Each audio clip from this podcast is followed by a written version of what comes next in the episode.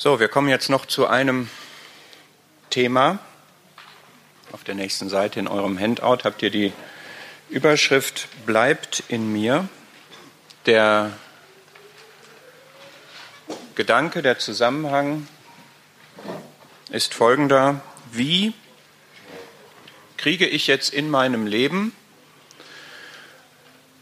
das ausgelebt, dieses Christus lebt in mir, was wir gestern ja schwerpunktmäßig hatten, wie wirkt sich das aus, wie bringe ich diese Frucht, von der Römer 7, Vers 4, das haben wir gestern Abend gesehen, sagt, das ist das Ziel, was Gott damit hat, dass ich zum Beispiel dem Gesetz gestorben bin, dass ich Gott Frucht bringe.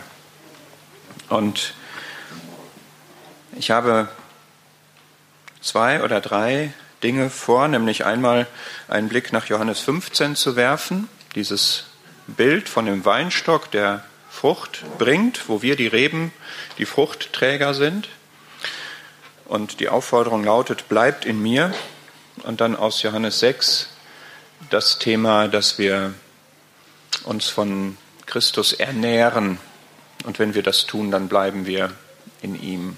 Und das leitet dann auch über zu der Gruppenarbeit, die schon noch stattfindet vor dem Mittagessen, wenn auch in verkürzter Form.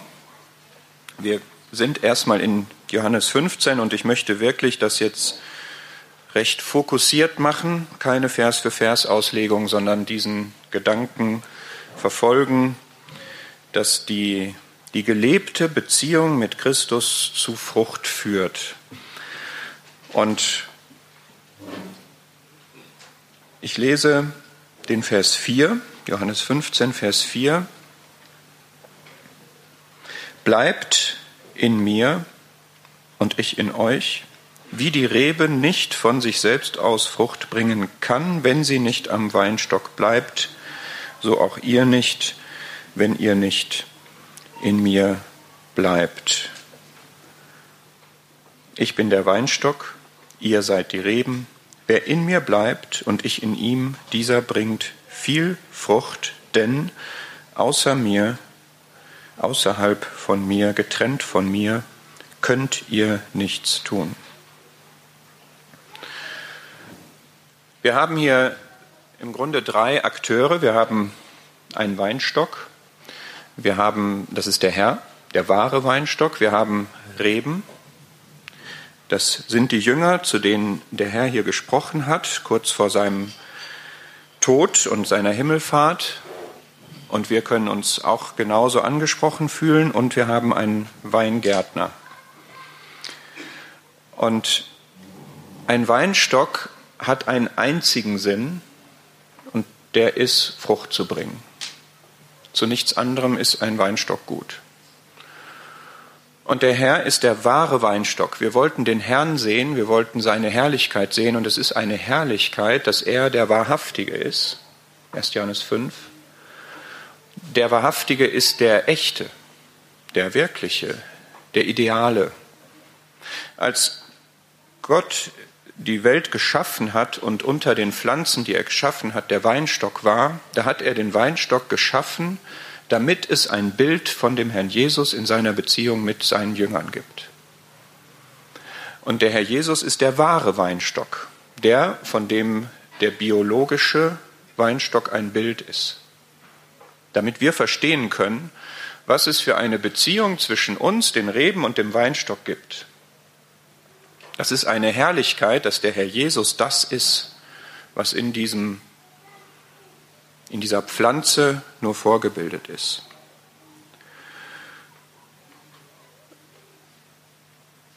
Und wenn wir uns fragen, und ich möchte direkt auf diese Kernfrage kommen, erstens, was ist denn Frucht? Und zweitens, wie bringt man Frucht? Dann kann man, glaube ich, unter dem Begriff Frucht sehr, sehr viel fassen. Letztlich kann man wahrscheinlich sagen, Frucht ist alles das, was Christus zeigt, was Christus wirkt. Dieses Christus lebt in mir, was das konkret hervorbringt. Das muss noch nicht einmal von außen sichtbar sein. Ganz viel Frucht gestaltet sich innerlich, verändert mein Inneres. befindet sich auf der Gesinnungsebene.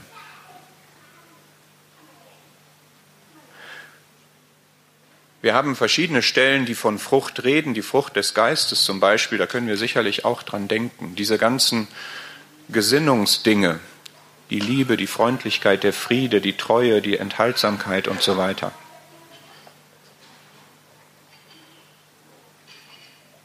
Wir sehen auch die Frucht der guten Werke, dass wir darin überströmend sind.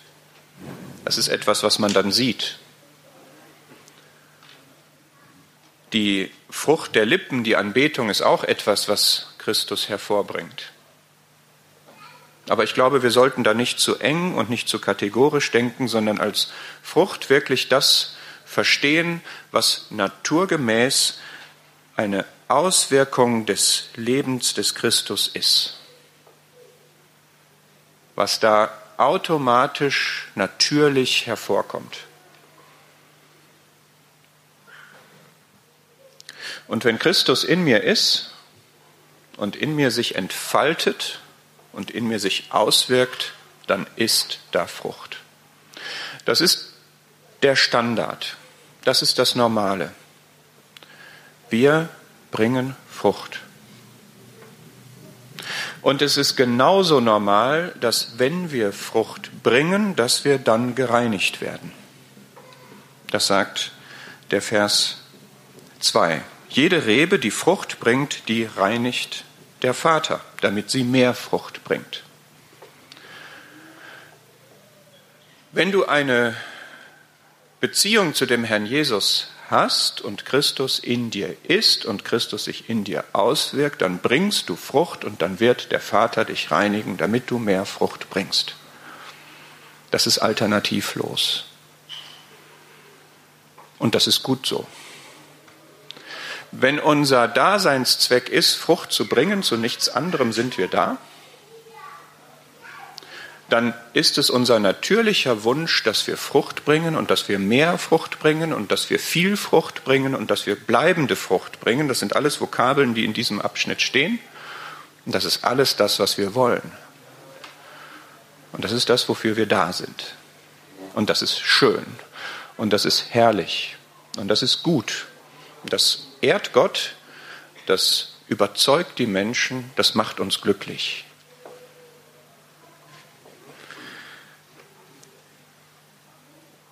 Wie bringt man Frucht? Die Aufforderung ist nicht, Frucht zu bringen. Das steht hier nicht. Bringt Frucht steht hier nicht. Sondern hier steht, bleibt in mir. Stell dir bitte mal dieses Bild vor,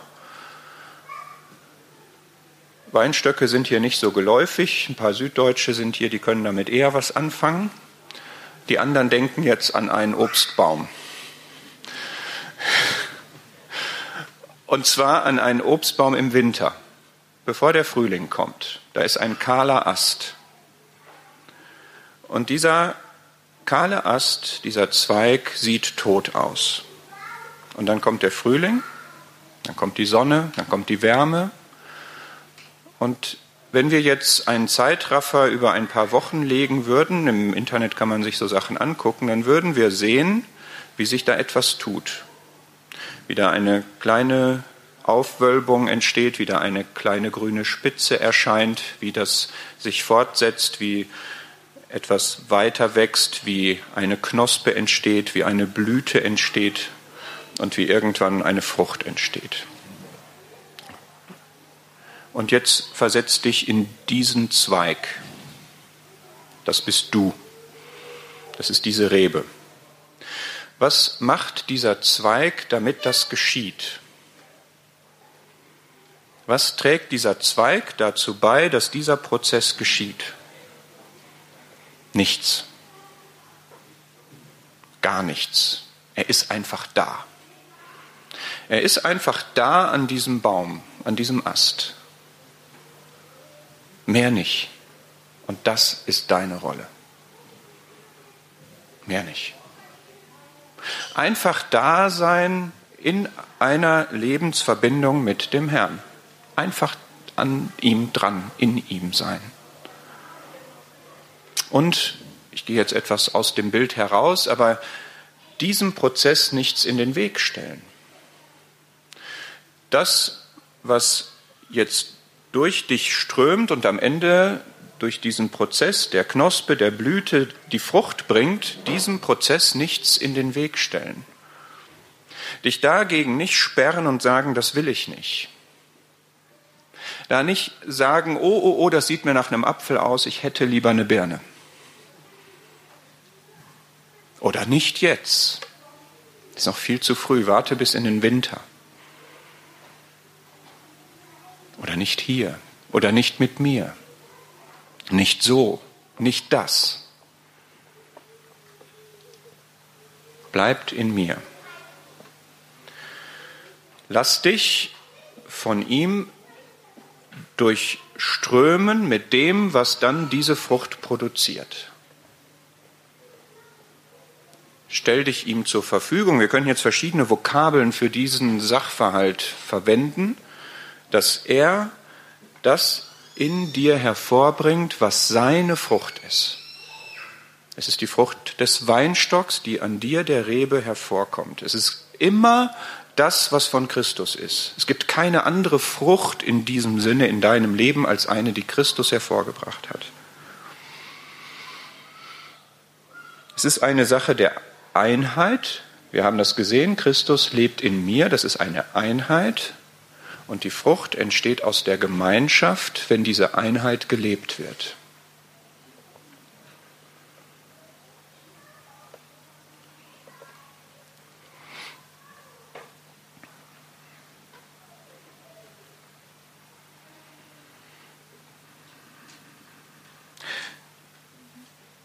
Ich möchte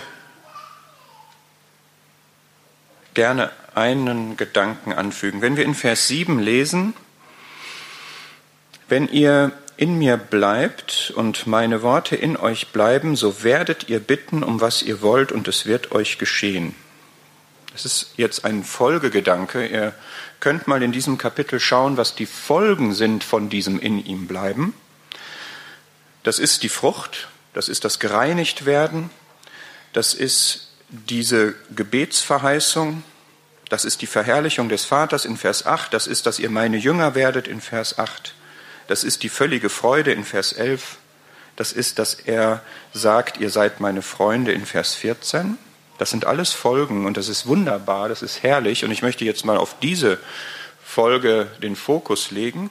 Wenn wir in ihm bleiben, also wenn wir das so leben, was wahr ist, dass wir diese Einheit mit ihm haben. Und wenn wir das von ihm nehmen, was dann in unserem Leben von ihm hervorgebracht wird, wenn, wenn wir uns als Kanal begreifen, als ein Gefäß, was er füllt, wenn, wenn wir uns so sehen und so verstehen und das hervorbringen wollen, was von ihm ist, dann gilt Vers 7, werden wir bitten, um was wir wollen, und es wird uns geschehen.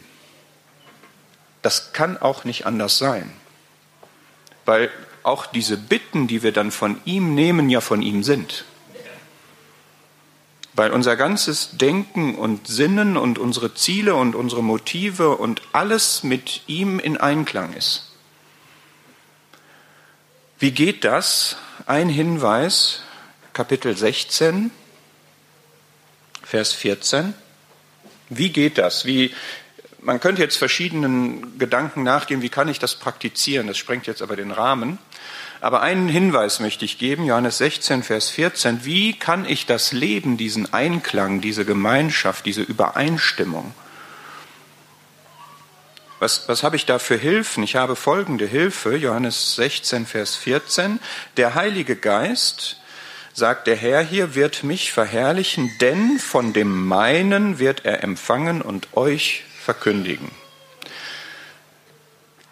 Denk bitte mal folgende Gedanken mit. Der Herr hat etwas, was seins ist. Er spricht hier von dem Meinen. Der Herr hat etwas, was seins ist. Was ist seins? Was ist das, was ihm wichtig ist? Was ist das, worum es ihm geht? Was ist das, was er verfolgt an Zielen? Was sind seine Motive, seine Interessen, sein Herz? Wofür schlägt das? Das ist das Seine. Das nimmt der Heilige Geist und macht es uns wichtig. Der Heilige Geist ist in uns. Der macht uns das wichtig. Was ist dir wichtig? Was sind deine Ziele? Was sind deine Interessen? Was sind deine Neigungen? Wofür schlägt dein Herz? Ist das im gleichen Takt? Ist das gleich ausgerichtet? Der Heilige Geist macht das. Der bringt das hervor. Wenn wir den nicht daran hindern, dann macht er das. Dann macht er dir groß, was ihm groß ist. Und dann macht er dir klein, was ihm klein ist. Und wenn du diese Gemeinschaft lebst und versuchst aus der Schrift zu verstehen, was Gott wichtig ist, und dann wird dir das auch wichtig. Wenn du das herrlich findest, was an dem Herrn herrlich ist, dann wirst du verändert in diese Herrlichkeit, die er hat. Das ist etwas, was geschieht. Wir werden verwandelt. Und dann kommt in unserem Leben das hervor, was Frucht für den Herrn Jesus ist, was Frucht für Gott ist.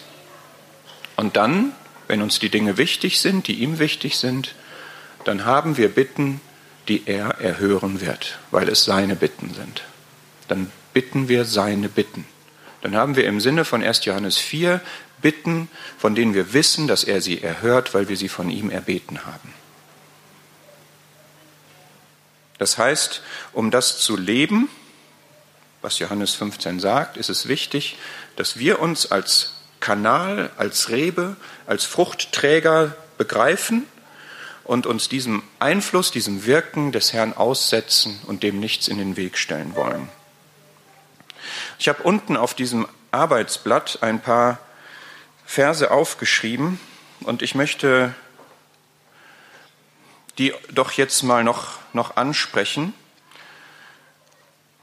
weil mir dieser Gedanke wichtig ist, auch nach dem, was wir gestern Abend vor uns hatten. Wir haben Gottes Kraft, die in uns wirkt. Wir haben diesen Christus in uns, der sich auswirkt. Und ich finde das einen so wertvollen, so schönen Gedanken. Und ich gehe jetzt mal fünf, sechs Verse durch, einfach um diesen Eindruck auf uns zu legen. Wir haben eine göttliche Kraft, die sich in uns auswirkt. Und das ist die Kraft, in der wir leben wollen. Es beginnt mit 1. Thessalonicher 2.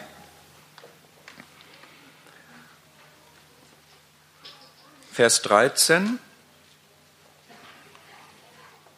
Da haben die Thessalonicher, als ihnen das Evangelium verkündigt wurde, das Wort nicht als Menschenwort aufgenommen, sondern wie es wahrhaftig ist als Gottes Wort, das auch in euch, den Glaubenden, wirkt. Also die ganze Geschichte von uns mit Gott beginnt unter der Wirksamkeit des Wortes in uns. Das Wort ist lebendig und wirksam. Es ist nicht einfach ein Dogma, es ist nicht einfach eine Lehre. Es ist Gottes Kraft zum Heil jeden Glaubenden. Philippa 1.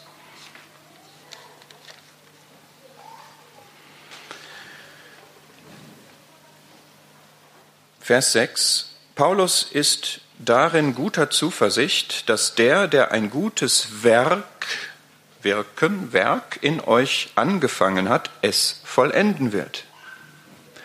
Damit hat ein Werk angefangen. Es ist eine Wirkung, die da geschieht und sie wird weitergehen.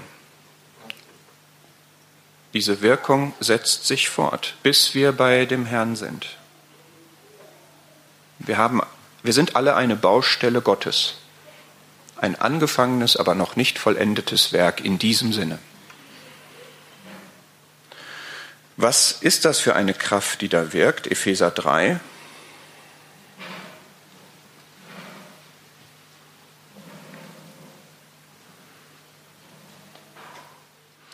Epheser 3, Vers 20, dem aber, der über alles hinaus zu tun vermag, über die Maßen mehr, als was wir erbitten oder erdenken, nach der Kraft, die in uns wirkt.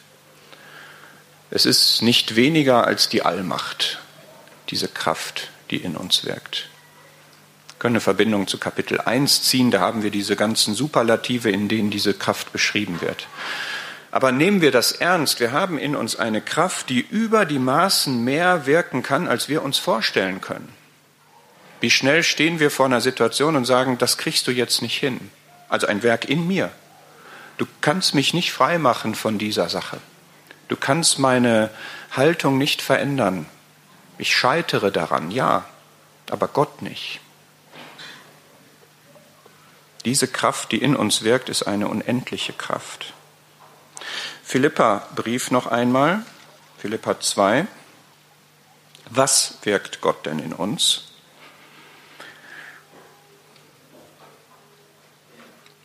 Er wirkt, Philippa 2, Vers 13, Gott ist es, der in euch wirkt, sowohl das Wollen als auch das Wirken zu seinem Wohlgefallen. Was bringt Gott in uns hervor durch dieses Wirken, sowohl das Wollen als auch das Tun? Ich möchte dazu nur das sagen, Gehörst du auch zu denen, die so einen Generalverdacht gegen das eigene Wollen haben? Nach dem Motto, wenn ich was will, ist das tendenziell falsch. Das ist nicht das Bild, was Philippa 2 hier malt. Unsere erneuerte Gesinnung, unsere göttliche gegebene Identität, die will das Richtige. Das, was wir wollen, ist typischerweise, wenn wir eine gesunde Sicht auf unsere Identität vor Gott haben, ist typischerweise Gott gewirkt und Gott wohlgefällig.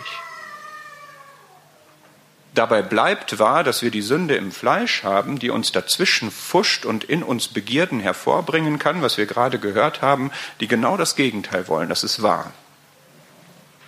Ich sage das nur so, damit wir nicht denken, immer wenn ich Ideen und Gedanken und Wünsche und Ziele habe, sind die im Zweifel aus der falschen Ecke.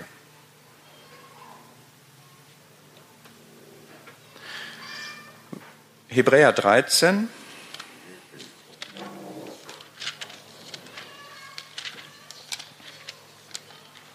Vers 21. Der Gott des Friedens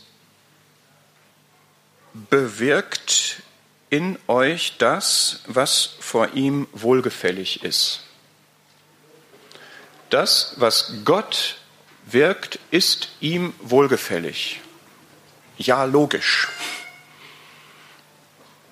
Kann ja nicht anders sein. Ist das nicht herrlich, dass wir das nicht hervorbringen müssen, sondern dass wir uns diesem Wirken Gottes aussetzen, hingeben und dass dann, wenn dieses Wirken sich auswirkt, Gottes Wohlgefallen dabei herauskommt. Wir müssen uns also nicht anstrengen, um Gott wohlgefällig irgendetwas zu produzieren. Die Rebe strengt sich auch nicht an, die ist einfach da und in Verbindung mit dem Weinstock und es produziert die Frucht. Ja, Moment, Kolosser 1, letzte Stelle dazu, die wir gestern am Anfang hatten.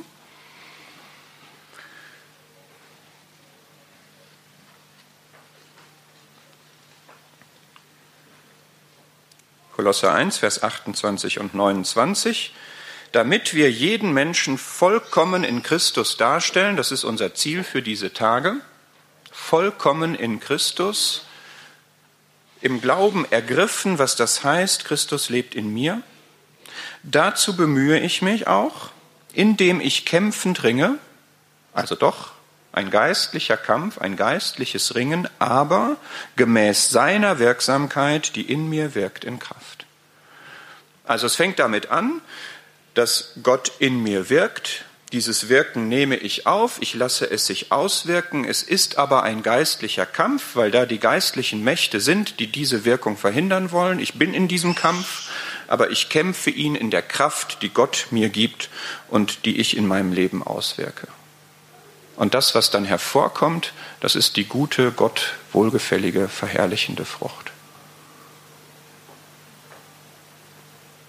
Und mir war es ein Anliegen, anhand von Johannes 15 zu zeigen, es ist normal, es ist ein, ein natürlicher Prozess, dass wir Frucht für den Herrn bringen. Und es ist ein, eine gesunde Haltung, wenn wir einfach Kanal sind, wenn wir einfach Zweig sind, wenn wir einfach Rebe sind, eingepflanzt in den Herrn, seine Frucht in unserem Leben hervorbringen. Und wir gehen jetzt noch kurz auf Johannes 6, um diesen zweiten Aspekt des In mir Bleibens, in ihm Bleibens zu sehen.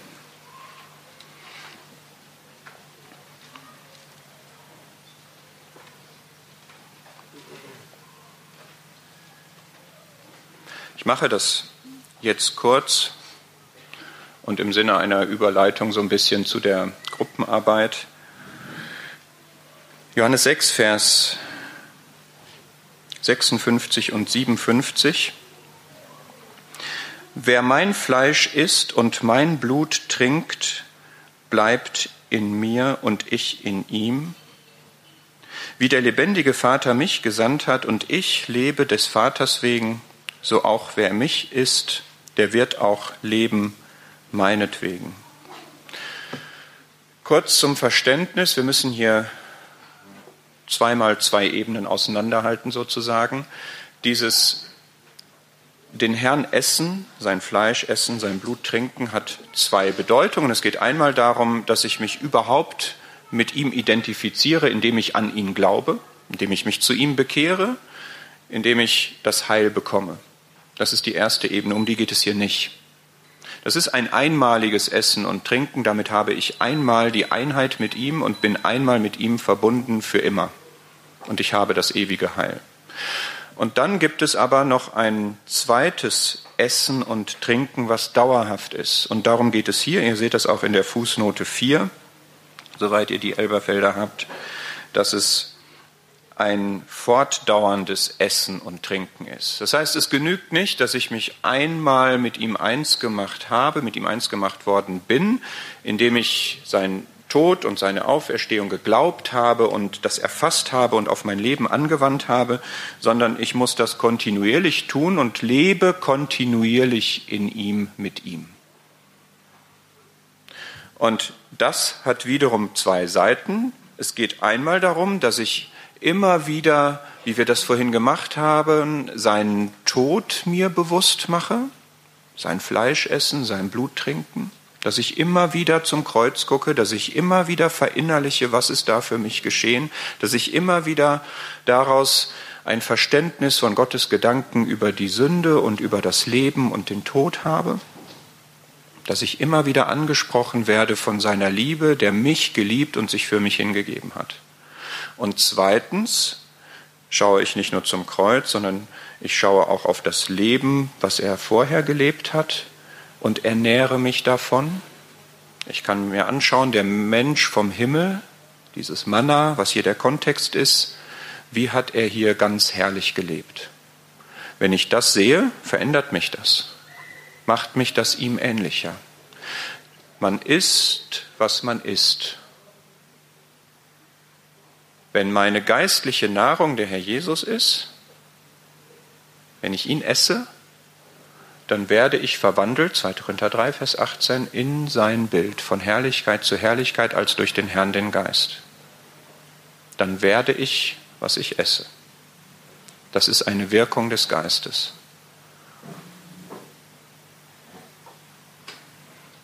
Ich habe darüber hinaus einen Blick auf den Herrn im Himmel. Das ist hier nicht so sehr das Thema, aber das ist auch wahr, aus dem ich Kraft ziehe.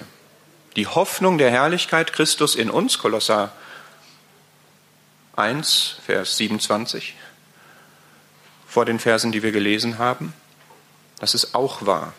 Und daraus ziehe ich Kraft. Aber was wir jetzt in dieser Gruppenarbeit gerne, oder ein zweiter Punkt, erstens, es ist ein kontinuierliches Essen, und zweitens, das Verb, was hier steht, ist ein Verb, was man auch mit kauen übersetzen könnte. Also den Herrn in der Schrift zu sehen und aufzunehmen, zu verinnerlichen, das ist nicht so sehr ein Burger reinziehen, Fastfood mäßig, sondern das ist eher Schwarzbrot kauen. kauen und verdauen, um die Nährstoffe aufzuschließen, die dann da wirklich auch drin sind, die dann eingebaut werden in, unseren, in unser Leben. Und das wollen wir jetzt in dieser Bibelarbeit machen. Ja? Ja, ich muss ich mal eben gucken. Eigentlich war das Philips, aber ich mache das, übernehme das jetzt mal. Ja, wir haben diese ähm, Gruppenarbeit Seite 9. Äh, wie viel Uhr haben wir jetzt? 10 nach 12. ja. Ähm, das neue Leben nähren, also dem neuen Leben, das wir haben, Nahrung geben, ist der Gedanke. Wir wollen einfach, dass ihr da Anregungen bekommt. Ähm, ich gebe jetzt die Leitfragen nicht wieder. Wir wollen die Gruppenarbeit etwas verkürzen, ähm, sodass wir um 1 Uhr essen können. Das heißt, wir müssten uns irgendwie so 10 vor, wir sind jetzt mal sportlich ambitioniert unterwegs, aber wenn wir um 10 vor hier einen gemeinsamen Start machen können, ist das zu knapp? Sollen wir bis um 1 machen? Bis 1. Also um 1 sitzt ihr alle hier. Läuft. Ja, so, um eins ist Ende hier, Start der Mittagspause, des Mittagessens. Und ihr müsst jetzt bitte schauen, welche Fragen wollt ihr aufgreifen. Ihr werdet die jetzt nicht alle in extenso besprechen können, sondern ihr seid in euren Gruppen autark. Ihr überlegt euch, was hat der Herr für euch vor.